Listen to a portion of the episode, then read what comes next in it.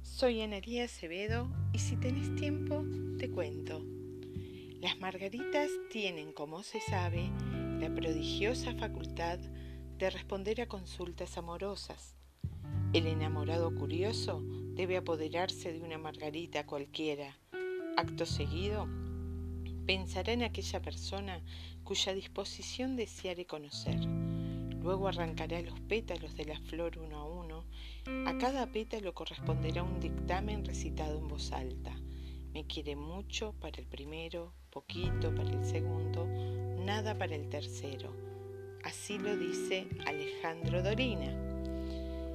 Allí termina la exigua serie de resultados posibles que deberá reiniciarse una y otra vez hasta llegar al último pétalo la elocución que a éste correspondiere será la respuesta oracular de la flor.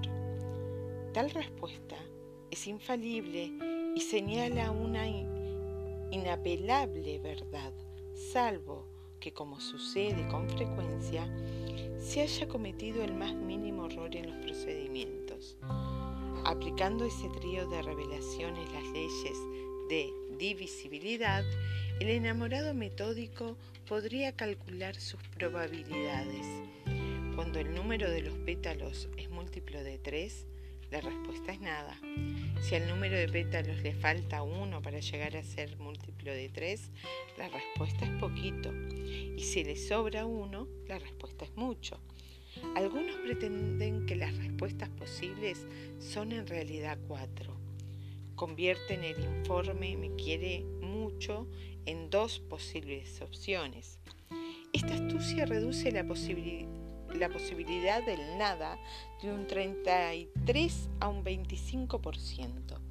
Es imposible negar que entre el amor que sienten las personas y la morfología de estas flores existe un nexo inconmovible. Pero, admitido el vínculo, no hay acuerdo para explicar su naturaleza. Examinemos algunas teorías. Sigo leyendo a Alejandro Dolina. La flor intuye, influye sobre la persona en quien piensa el consultante. El número de pétalos impulsa a quien es pensado amar mucho, poquito o nada al que deshoja. La persona pensada en segundo lugar, influye sobre la flor. La margarita adecua el número de sus pétalos a la intensidad de los sentimientos indagados. Tercero, todo está escrito, el suplicante elegirá solo aquellas margaritas cuyo número de pétalos asegure una respuesta exacta. Las margaritas muchos son imposibles para un hombre al que quieren poquito. Cuarto, todo es mentira. No hay relación alguna entre las aparentes respuestas y la realidad. Esta es la opinión de los refutadores de leyendas, quienes sustentan su parecer con innumerables ejemplos de personas que, alentadas por la flor, son rechazadas luego incluso de mal modo. Los espíritus leguleyos señalan con insistencia algunos preceptos jurídicos. Arrancar o añadir pétalos, saltear respuestas, alterar un orden, invalidar la consulta. Está prohibida la indagación sucesiva y vana de diferentes margaritas. Los cientistas sueñan con la genética bueno, vendrá a resolver unos problemas sentimentales creando margaritas que siempre responderán mucho. También se ha pensado en la posibilidad de obtener respuestas más variadas mediante la creación de nuevos dictámenes, hasta decir basta, bastante, relativamente poco, vaya y pase, y sí, casi nada, menos que nada, ni loco que estuviera.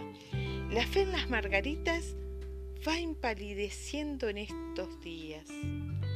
Los últimos fieles son tal vez los amantes rechazados esas personas que insisten en preguntar lo que ya se les contestó y que se contentan con las respuestas favorables de flores, brujas y horóscopos, mientras las mujeres que aman bailan con otros señores en la enramada. Margarita es perla en griego y en latín. es ojo del día en inglés y es vegetal indagatorio en todo el mundo. Pasar de largo ante sus confidencias es un pecado imperdonable. Las flores, las estrellas, los pájaros, el universo quiere hablarnos. Cada fenómeno de la naturaleza es una señal. Ante esos guiños cósmicos tenemos la obligación de considerarlos. Es cierto que nos acompañará la perpetua sensación de que nunca comprenderemos o de que comprenderemos erróneamente, pero el error es preferible a la indiferencia. Cualquiera sea el mensaje que el cosmos prometa, por terrible y amenazador que nos pareciere, será mejor que la ausencia de mensaje. Será más consolador que una ominosa y absurda indiferencia de los astros. Qué sutil este tema, ¿no? Yo pensaba en este símbolo, en esta perla, eh, más allá del amor podríamos aplicar esta simbología para otras temáticas, incluso para el amor a uno mismo. ¿Cuántas veces nos autoengañamos?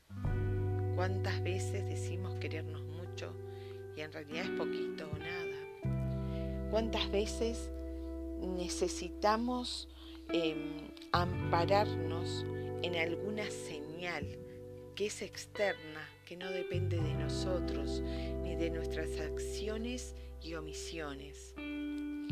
Pensaba también en los genios cósmicos que existen, no tengo cómo dudar de eso, pero realmente cuántas veces em, se ratifica eso, qué importante que es la presencia a la ausencia, pero qué complejo y qué difícil. Cuántas cosas conspiran en contra, donde está la decisión de uno y está la decisión del otro, donde está el respeto a mí mismo y el respeto al otro. Me queda eh, resonando eso, será mejor este, cualquier mensaje del cosmos antes que la ausencia del mensaje.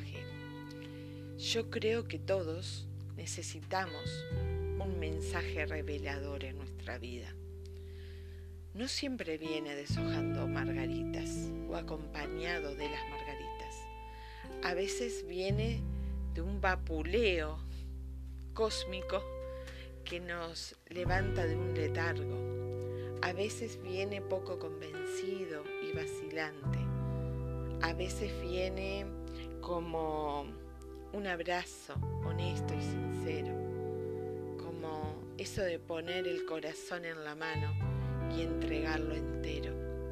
Entonces, qué pertinente que fue este relato para pensar en todas aquellas simbologías y en todas esas margaritas simbólicas que uno deshoja en la vida. Cuánto de eso del mensaje de lo otro, y del nosotros se manifiesta en el intento de convencernos o autoconvencernos de que la situación viene explicada desde ahí. Y bueno, y qué fácil es creer que eh, esa respuesta va a venir simple, queremos saberlo de antemano, parece que vivirlo y experimentarlo es mucho más duro que tener como un mensaje claro. No en vano tanta gente va en busca de respuestas por muchos lugares diferentes. Entonces, hoy me quedo pensando en esto y me quedo pensando en el valor y en la confianza que tengo que tener a la hora de pensar en los mensajes cósmicos, por supuesto, pero a la hora sobre todo de tener la certeza ¿Qué es lo que quiero? ¿Quiero pasarme la vida deshojando margaritas? ¿O realmente quiero hacerme el dueño de mi propio destino? Soy yo, soy yo la margarita. soy yo la que está el sol a todo nivel, ¿no? Entonces nos quedamos por acá y si en la próxima tenés nos volvemos a encontrar.